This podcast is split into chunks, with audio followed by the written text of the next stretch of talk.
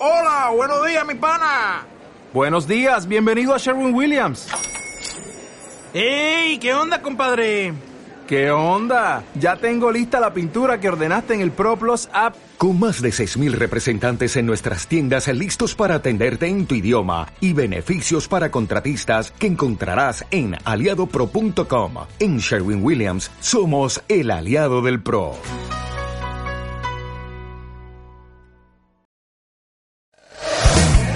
Iglesia Cristiana Kodesh presenta al pastor Vidal Calvillo con el siguiente tema. Consumidos por tu amor, hemos perdido el sentido de nuestro alrededor.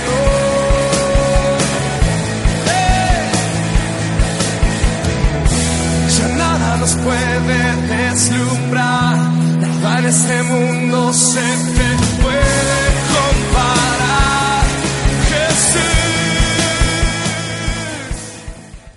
Si yo les hiciera una pregunta y les dijera, si, si no hubieran más opciones, solo hubieran dos opciones, si yo les dijera de las dos, ¿cuál elegís? ¿Cuál me dirías? Si te dieran a elegir entre la alegría y la paz, ¿cuál escogerías? Se hizo una encuesta y la encuesta reveló que más del 90% de los encuestados prefieren la paz por encima de la felicidad. ¿Y saben por qué? Porque sin paz uno no puede hacer nada. Una vez perdés la paz, te es imposible pensar, te es imposible decidir, no se puede. Esa es la razón por la cual Dios te ha traído esta mañana y quiero que compartirte el día de hoy tres niveles de paz que Dios quiere que elijas o las tres o una de las tres. Y vamos a leer todos juntos, por favor, en Filipenses capítulo 4, versículos 6 y 7, que es un pasaje que la mayoría se sabe de memoria. Filipenses 4, 6 y 7 dice, dice, no se preocupen por nada, en cambio, oren por todo. Díganle a Dios lo que necesitan y denle gracias por todo. Así experimentarán la paz de Dios que supera todo lo que podemos entender. Y la paz de Dios cuidará su corazón y su mente en Cristo Jesús. Entonces les decía, hay tres niveles de paz.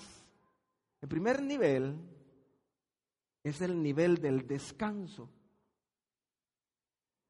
Y el descanso viene del alivio.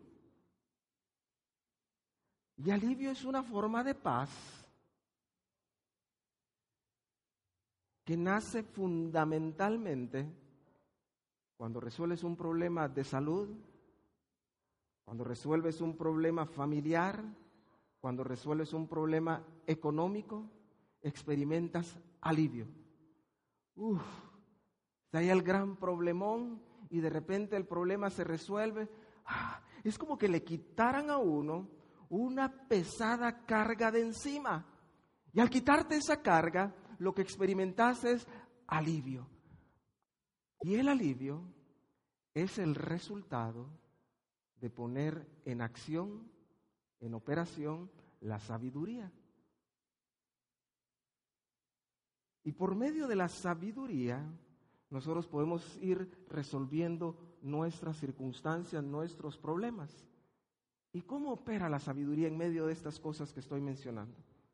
La sabiduría opera porque nuestra alma, en medio de la dificultad, de la adversidad, de los problemas, en medio de la toma de decisiones, nuestra alma quiere tomar las riendas y quiere hacerlo a su manera.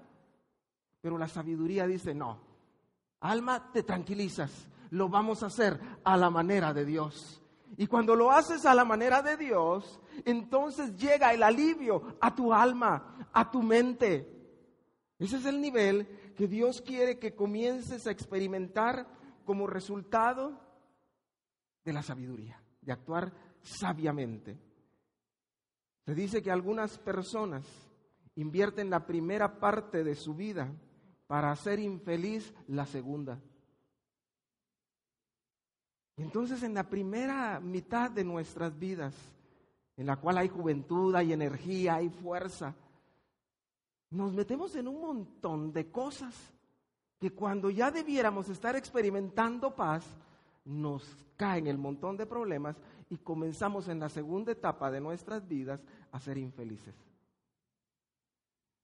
Cuando uno ve los uh, promedios de vida de acuerdo a algunas investigaciones de la Universidad de San Carlos, uno se queda asustado. Los profesionales son los que menos expectativa de vida tienen. Y el promedio de vida en Guate baja como a los 65 o 68 años. Significa que si tenés 30 o 35, mi querido hermano, mi querida hermana, ya te consumiste la primera mitad. Aprende a ser sabio. Aprende a actuar con sabiduría. Y te voy a mencionar algunos motivos por los cuales tal vez te cuesta resolver problemas. Y los problemas traen consigo la infelicidad. Entonces, motivos por los cuales te puede costar resolver problemas y no ser sabio. En primer lugar, porque desplazas los problemas, no les haces frente. Y el primer motivo radica en que cuando tenemos un problema, en lugar de enfrentarlo, lo desplazamos. Y lo podemos desplazar sobre otra persona o sobre alguna cosa. Y esto genera otro conflicto. Entonces, tal vez en medio de, de, las circunstancias de nuestras vidas, imagínate por un momento que tienes conflictos personales y comienzas a decir, es que la razón de mis problemas eres tú. Vos sos el culpable o la culpable de mis problemas. Es que yo estoy así por X o Y motivo. En lugar de enfrentar las cosas que posiblemente están acá adentro, las comenzamos a desplazar. Y se las ponemos a otras personas o a otras cosas. Porque eso nos hace sentir tranquilos. Pero no nos damos cuenta que con eso estamos generando más conflicto, más problema. Cada vez que ataques a alguien por medio de acusaciones, es probable que estés desplazando tus problemas en otro. Díganme si sí o no, porque puede ser que yo esté equivocado y lo acepto. Cuando uno está casado, uno suele echarle la culpa al otro. Y cada quien tenemos nuestra parte en el problema. Algunas veces unos más que otros, ¿verdad? No era espiritual. Porque a veces tenemos esa tendencia a desplazar. Si desplazas el, el problema y pones el enfoque en, en el otro, nunca lo vas a resolver. Ni vas a tener verdadero alivio. Otra, otro motivo por lo cual tal vez no resuelves problemas es porque cada problema, cada problema te brinda algún beneficio pero algún beneficio de carácter negativo. Por ejemplo, te entra la depre. La depre te provee varios beneficios. Va a venir gente y te va a consolar y te va a decir, ay, pobrecito, ¿cómo estás? Ay, te sentís mala. Un tu caldito necesitas. Y ay, necesitas la papacha. Ese es el beneficio que está recibiendo la persona que comienza a experimentar la depre. Y hasta te puedes dar el chance de decir, ay, es que estoy tan mal que no voy a ir a trabajar. Lunes, inicio de semana, no voy a trabajar, no voy a trabajar. ¿Se recuerda? Martes. El que no quería trabajar ninguno de los siete días. Te, te brinda beneficios. Los, tener los problemas y apapacharlos te brinda beneficios. Pero también puede ser que estés teniendo problemas porque no resuelves problemas, porque no lo sabes resolver, perdón, no tienes sabiduría para enfrentarlos. Una señora viene y me dice, Mira, ya no sé ni qué hacer. Mi suegra se mete en todo. En todo se mete mi suegra. Y me cae re mal porque rechute. Y uno lo escucha y uno dice, sí, que chute la señora. Y que, si, uno no, si uno no está alerta, pues, ¿verdad? Uno no puede tomar partido cuando está eh, ministrando o aconsejando a alguien. Y entonces comienzo otra vez a hacer preguntas. Y le digo, y en medio de las preguntas sale a luz que dice, y es que, es que fíjate que mi, mi, mi suegra es buena gente, porque todos los meses nos ayuda con, con una cantidad de dinero. Le ¿crees que tu, tu suegra deje de ser chute? Ya no le reciban dinero. ¿Por qué chute? Porque le estás recibiendo dinero. Y entonces ella se siente en la libertad de meterse en tu vida y decirte, cada vez que vas y alguien te comienza a ayudar, esa gente se siente con la libertad de meterse en tu vida. Y después no te gusta. Ah, entonces no hagas eso. No recibas dinero. ¿Y qué tal mejor se lo recibís a Dios? Hay que saber establecer límites, ¿verdad? No quiero que sea chute. No quiero que se meta en todo. Y me está dando dinero, mejor ya no se lo recibo. Cada vez que quieres solucionar un conflicto, tienes que estar dispuesto también a renunciar a los beneficios que te ofrece. El conflicto te ofrece beneficios, beneficios de carácter negativo. Sin embargo, si, si tú quieres crecer, debes de saber que no va a ser fácil, porque de repente puede ser que tú seas una persona hipersensible. Y que, y que digas, es que lo que pasa es que a mí me lastimaron.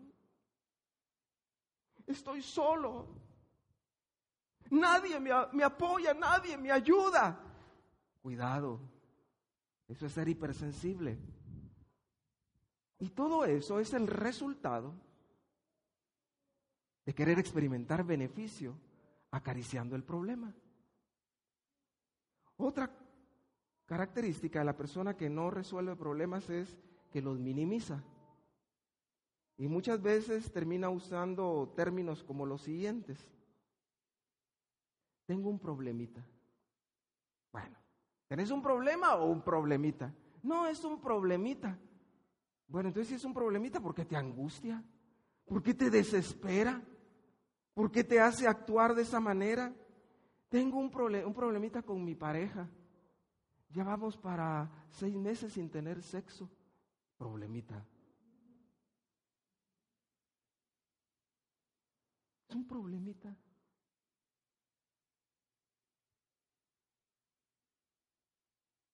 Tengo un problemita, puede decir alguna mujer. Mi esposo me ofende, me dice un montón de cosas. Pero pobrecito, él está cansado y él trabaja bastante. Y cuando me ofende es cuando regresa de trabajar. Problemita. Es un problemota. Puede ser también que te haga falta sabiduría, porque cada vez que enfrentas un problema quieres hacer lo mismo. Y quieres solucionarlo de las formas que has solucionado otros. Y entonces debes de ser sabio y decirle a Dios, Señor, ¿cómo resuelvo este, este problema? ¿Cómo resuelvo estas circunstancias? Porque si todo problema lo quieres resolver de la misma manera, lo más probable es que te funcione una o dos, a lo sumo tres, pero no más. Pídele sabiduría a Dios. Pídele.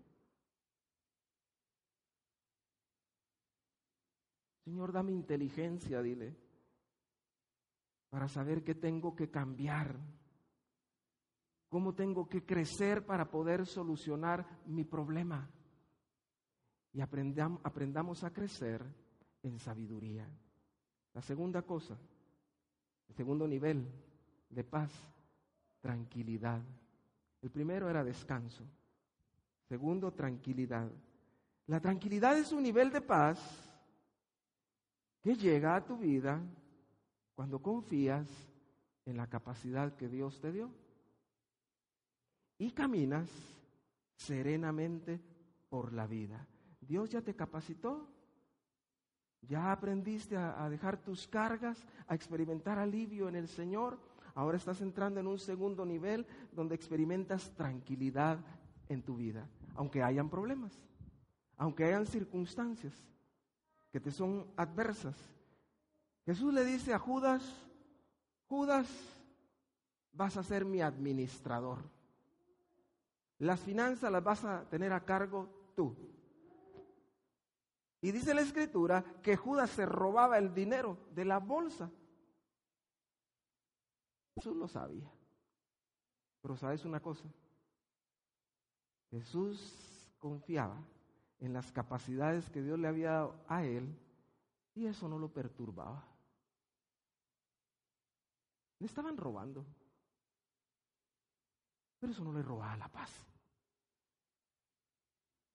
Él confiaba en Dios, en su Padre. Él sabía que Dios iba a encargar de aquella persona que le estaba robando. ¿Y cómo terminó aquella persona que le estaba robando a Jesús? El tipo traicionó a Jesús, Judas, en su desesperación va a devolver las 30 monedas de plata en el templo. Nadie quiso agarrar ese dinero y dijeron, mejor hay que comprar un campo para cementerio. Y aquel sale corriendo, consigue un lazo, hay un barranco, ¿verdad? Con un árbol que sobresale así en el barranco. Él dice, me quiero ahorcar y cuelga ahí el lazo, ya le ha hecho el nudo. Judas murió explotado en la caída espantosa que tuvo. Jesús tranquilo. Dios se encargará de las personas que te hacen daño. En lugar de perder la tranquilidad, en lugar de perder la paz, dile Señor, tú sabes. Mira lo que me están haciendo. Encárgate tú, Señor. Es algo fundamental para que puedas confiar en la capacidad que Dios te ha dado, es tener un espíritu independiente, pero a la vez interdependiente. Esto tal vez se pueda explicar de la siguiente manera. Uno es hijo, ¿verdad? En algún momento de la vida. Imagínense que uno cumple 45, 46 años está viviendo con los papás. ¿Y por qué no se fue? Ay, es que no es independiente. Antes que es dependiente. Mis hijos conocen al Señor y hacen, están involucrados en cosas buenas. Tus hijos igual. Pero los hijos salen y se van y uno está conectado a ellos. Es como si uno tuviera un cable inalámbrico donde van los hijos, se va el cuento inalámbrico, como que tuviéramos señal satélite, ¿verdad? El hijo o la hija podrán estar hasta allá, pero uno está conectado con ellos. Mi Rodri me dice, voy a regresar a tal hora, papá. Está bueno, ¿ah? ya va llegando la hora. Y el viejo no se puede dormir. Pero uno los tiene que empujar, o ellos mismos requieren esa libertad y uno se las tiene que ir proporcionando, porque si no les da uno libertad, les está enseñando a ser dependientes de uno. Y eso es dañino, eso es nocivo. Yo admiro a, papás de algunos que están aquí. Los mandaron a estudiar y se quedaron allá en su lugar de origen. Yo solo de pensarlo me da el telele. Bendito sea Dios que ustedes fueron buenas hijas o buenos hijos. Hay que soltar. Entonces, si, tú no quieres sufrir en la vida, tú tienes que desarrollar un espíritu independiente. En otras palabras, no dependas de nadie más. Estoy hablando en términos humanos. Asumimos todos que tenemos la convicción de depender de Dios. Pero cuando digo no seas dependiente de cualquier otra persona o de alguna cosa. Y a la vez desarrolla un espíritu interdependiente. Reconoce que necesitas de los demás. Porque solitos como islas no podemos lograr mayor cosa. Entonces, cuando eres independiente, vas a experimentar tranquilidad, porque vas a confiar en tu propia capacidad.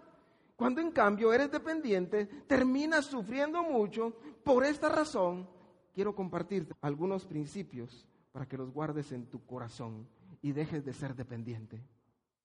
Y te vuelvas una persona independiente, con la capacidad de ser interdependiente. En primer lugar, nunca busques que otros satisfagan tus carencias. No lo hagas, por favor. Que a mí no me amaron, que me ame mi esposa y que, pobre, mi esposa necesita que yo la ame. Y yo le pongo todavía mi carga encima. No, por favor, no busques que nadie más satisfaga tus carencias. Cualquier carencia que tengas. Estoy solo. Necesito de compañía. Por eso estoy aquí. Hay gente que se casa porque no quieren estar solos. Y ya cuando están casados, quieren salirse del matrimonio porque ya no aguantan a su esposa. Nunca hagas nada por soledad o por necesidad. No permitas que alguien quiera suplir tu carencia, porque esa otra persona tiene sus propias carencias. Luego, no esperes nada de nadie. Si alguien te brinda algo, tómalo con mucha gratitud, pero tómalo como algo extra en tu vida y disfrútalo. Al no poner expectativas en los demás, yo esperaba que me llamaran, yo esperaba que por lo menos me fueran a visitar, yo esperaba que me dieran, yo esperaba que hicieran esto y lo otro. No esperes nada de los demás y así no vas a sufrir. Y si lo hacen, qué bendición. Si no lo hacen, no hay problema. Yo esperaba que me amaran. Aprende a ser libre de la gente. Eso te va a dar tranquilidad. Cuando aprendes a ser independiente, vas a vivir mejor. Luego, no busques cambiar a nadie. No busques cambiar a tu esposo, a tu esposa, a tus hijos, a tus compañeros de trabajo. Cuando más o cuanto más intentes cambiar a alguien, más terco se va a poner. Así soy yo. Oye, así soy yo, esposo. Y a uno le dan ganas de agarrarle el pescuezo. ¿eh? ¿O no? Es que me cae mal que se...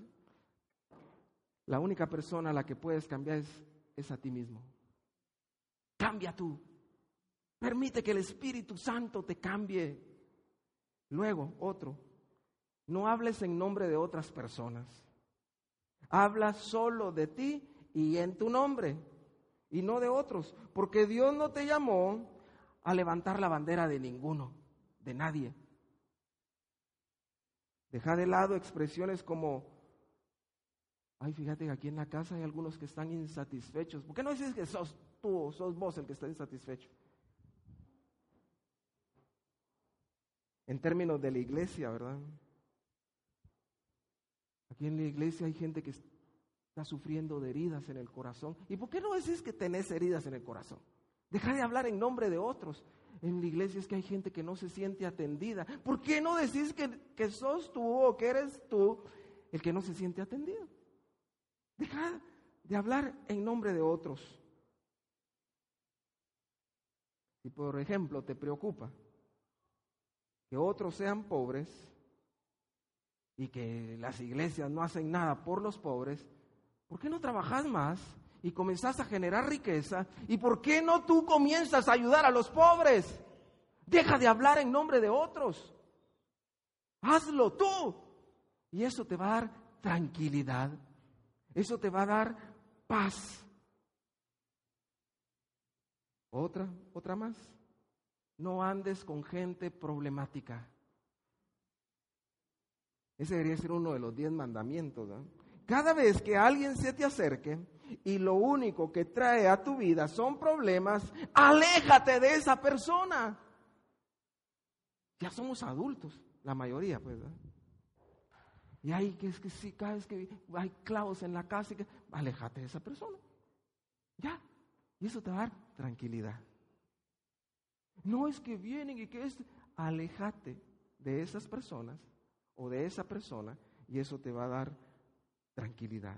El siguiente, nunca te metas en la vida de los demás. Entre comillas, como hacía una nenita al hablar, ¿verdad? No se achute. No estés pendiente de los rumores que circulen acerca de la vida de los demás. El siguiente, no veas a nadie como víctima. No permitas que nadie te lastime a ti o que sienta lástima por ti, ni tampoco tengas lástima por nadie. Miren, nuestra cultura guatemalteca es muy dada a eso, a sentir lástima. Y la lástima es horrible. Nosotros los guatemaltecos hemos perdido la diferencia entre ser misericordiosos y tener lástima. El tener lástima es decir, ay, pobrecito, y no hacer nada. El ser misericordioso es decir, miren, muchacho, hay que ayudarlo. Eso es ser misericordioso, ¿verdad?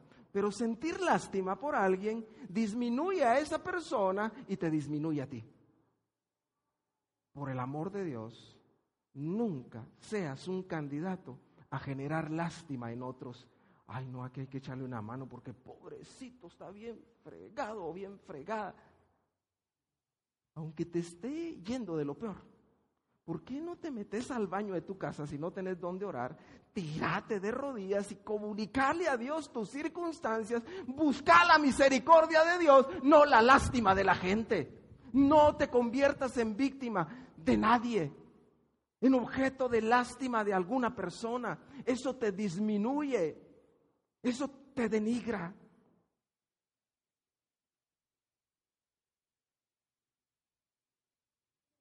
Aprende a vivir con tranquilidad. Otro más. No esperes que nadie venga a salvarte. Estás en medio de la peor circunstancia. No esperes que nadie venga a salvarte. No estoy diciendo aquí que no debemos de hacer nosotros, sino que cuando yo no espero nada de los demás, si no hacen nada, no me afecta, no me ofende. Pero si tú estás en medio de una circunstancia y estás esperando que alguien venga a salvarte y no llega. Mire, y el Señor a veces nos pone las circunstancias cardíacas. Vayan a decirle a Jesús que su mejor amigo Lázaro está enfermo, por favor aquí está para la camioneta para que lleguen más rápido. Y se van acá. Y llegan con Jesús. Mantiosa, Y le dicen, Señor, tu amigo Lázaro está enfermo. Ah, vaya, qué bueno. Jesús. Parece que no entendió. ¿eh? Señor, tu amigo Lázaro está enfermo. Ah, vaya. Y se quedan aquellos admirados, los discípulos con la boca abierta. Y se acercan los discípulos porque ve que no, como que no agarró la onda. Y le dice, tu amigo Lázaro, el hermano de Marta y María, los que viven en la casa del pan, o sea, en Belén, tu amigo Lázaro está enfermo. Sí, pero ahorita vamos a hacer otras cosas.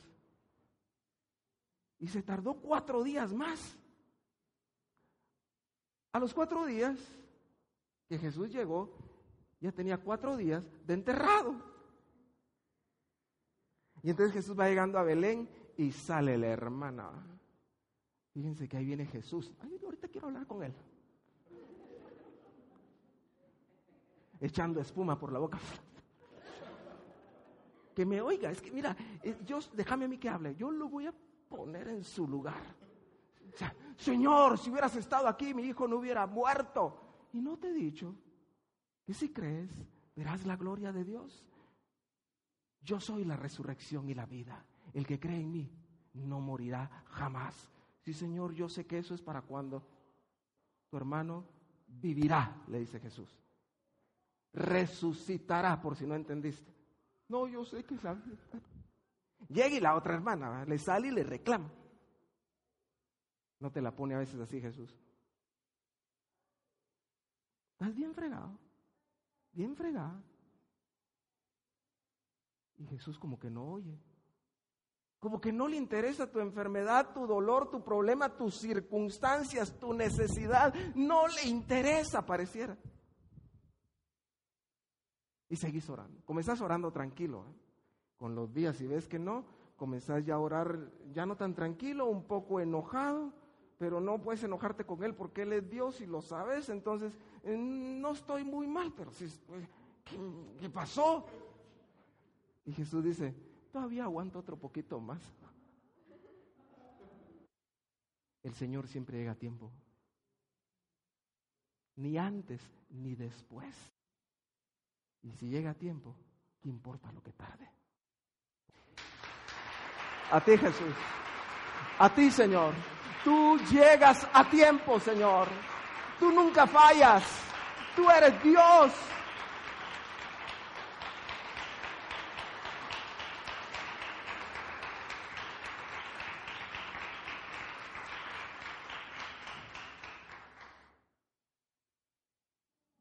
No esperes que nadie te venga a salvar, mejor espera en el Señor. Otra más, no idealices a nadie. Es bueno que respetes y admires a otra persona que te inspira, pero debes saber que si idealizas a alguien, terminarás sufriendo. Ay, no es que tan inteligente. Ay, no es que tan Ahí habrán otros que es que tan santo. Pero tal es el que pelea contra Blue Demon, ¿verdad? Y las señoras cuando son novias, ¿verdad? Es que tan guapo y el otro. Estoy pensando en mi esposa, pues. Si idealizas a alguien, terminarás herido o herida. No olvides que nadie es perfecto y que todas las personas cometemos errores y todos los cristianos tenemos pies de barro y algunos tienen el barro en medio de los dedos de los pies. No,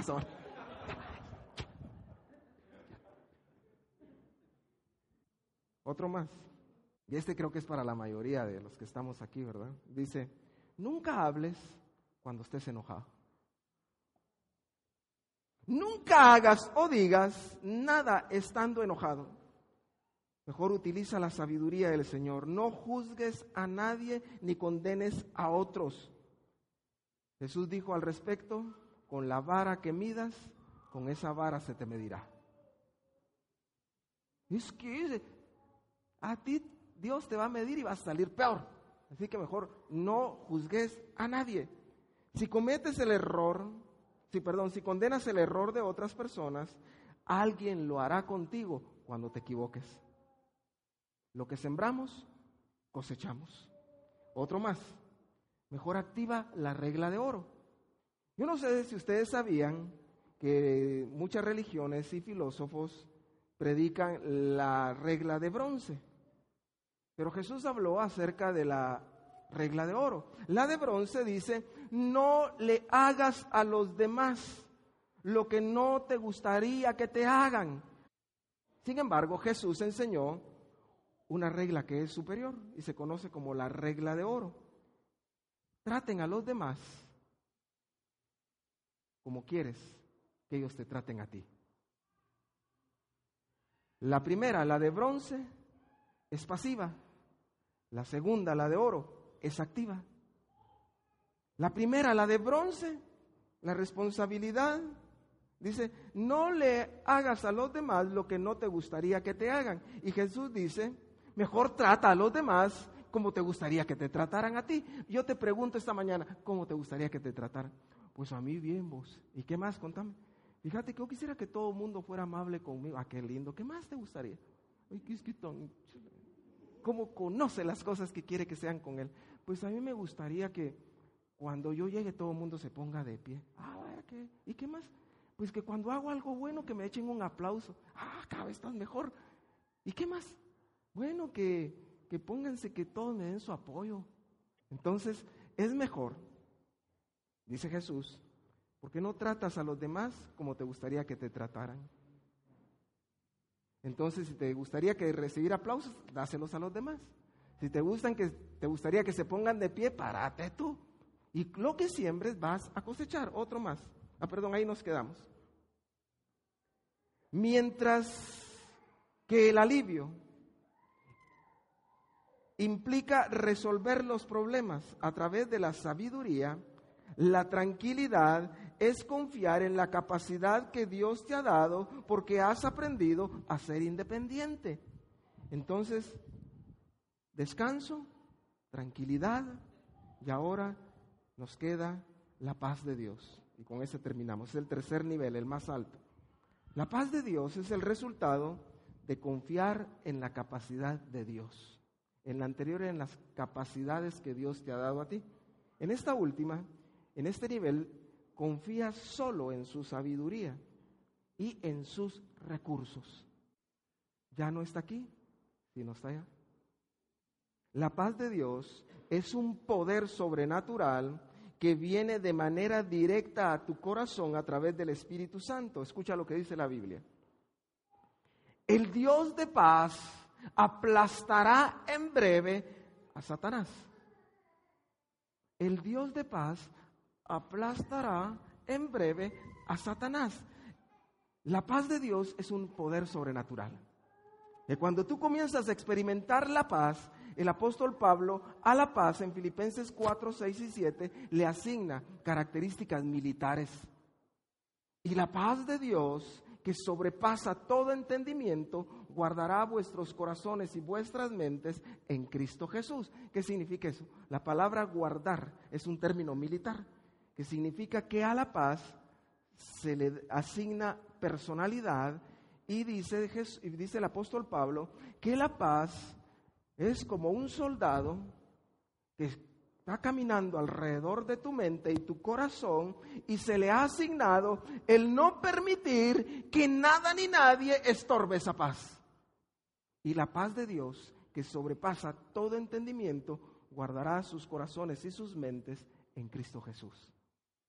Es cuando confías en Jesús, cuando le entregas todo a Él, Dios te da un poder que se llama su paz la paz de Dios.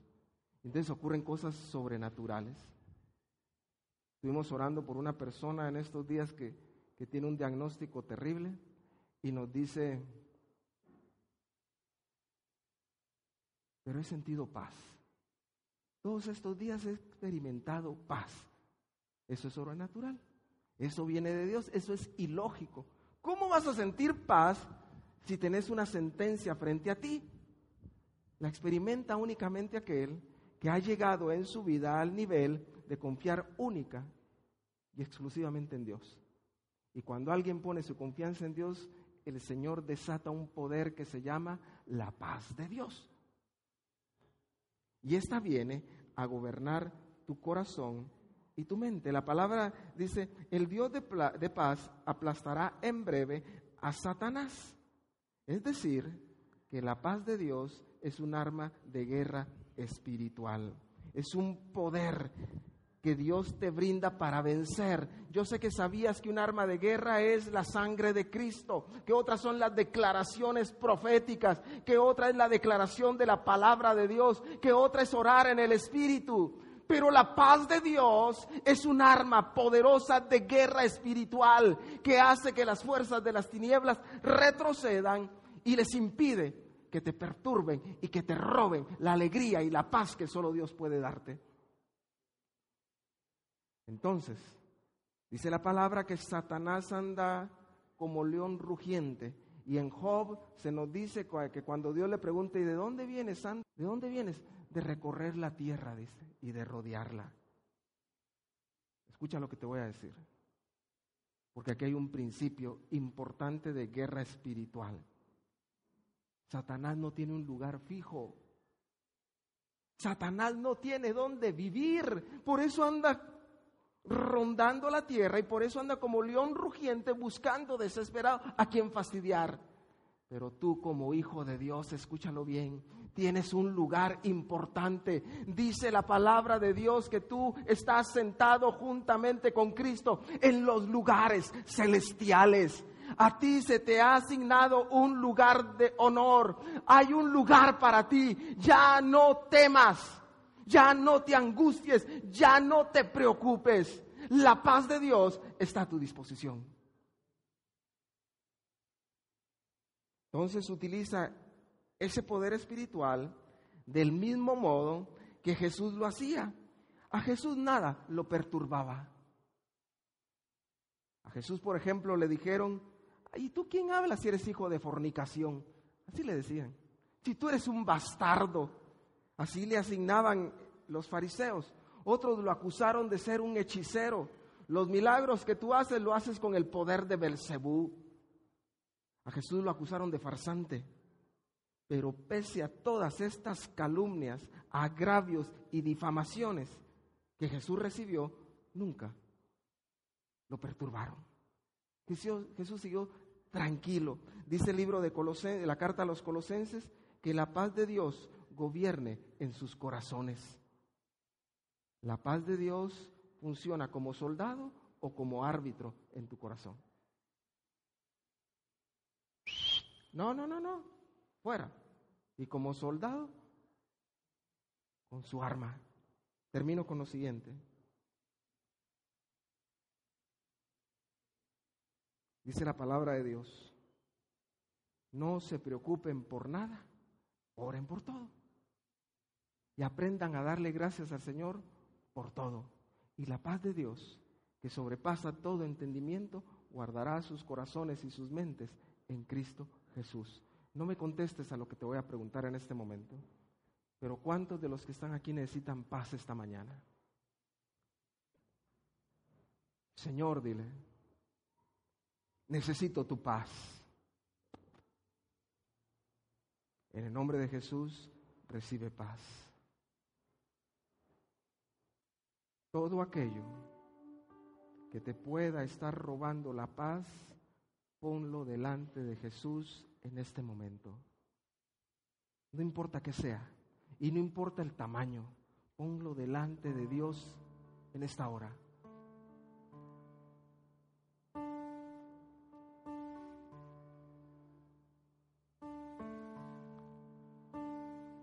Si es sufrimiento, ponlo delante de Dios.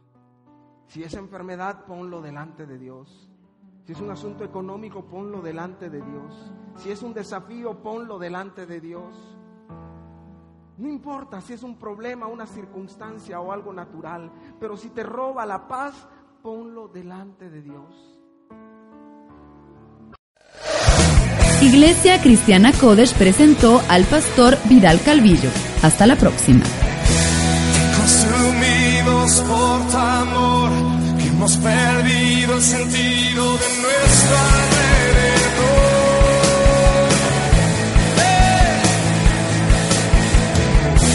Ya nada nos puede deslumbrar, nada en este mundo se ve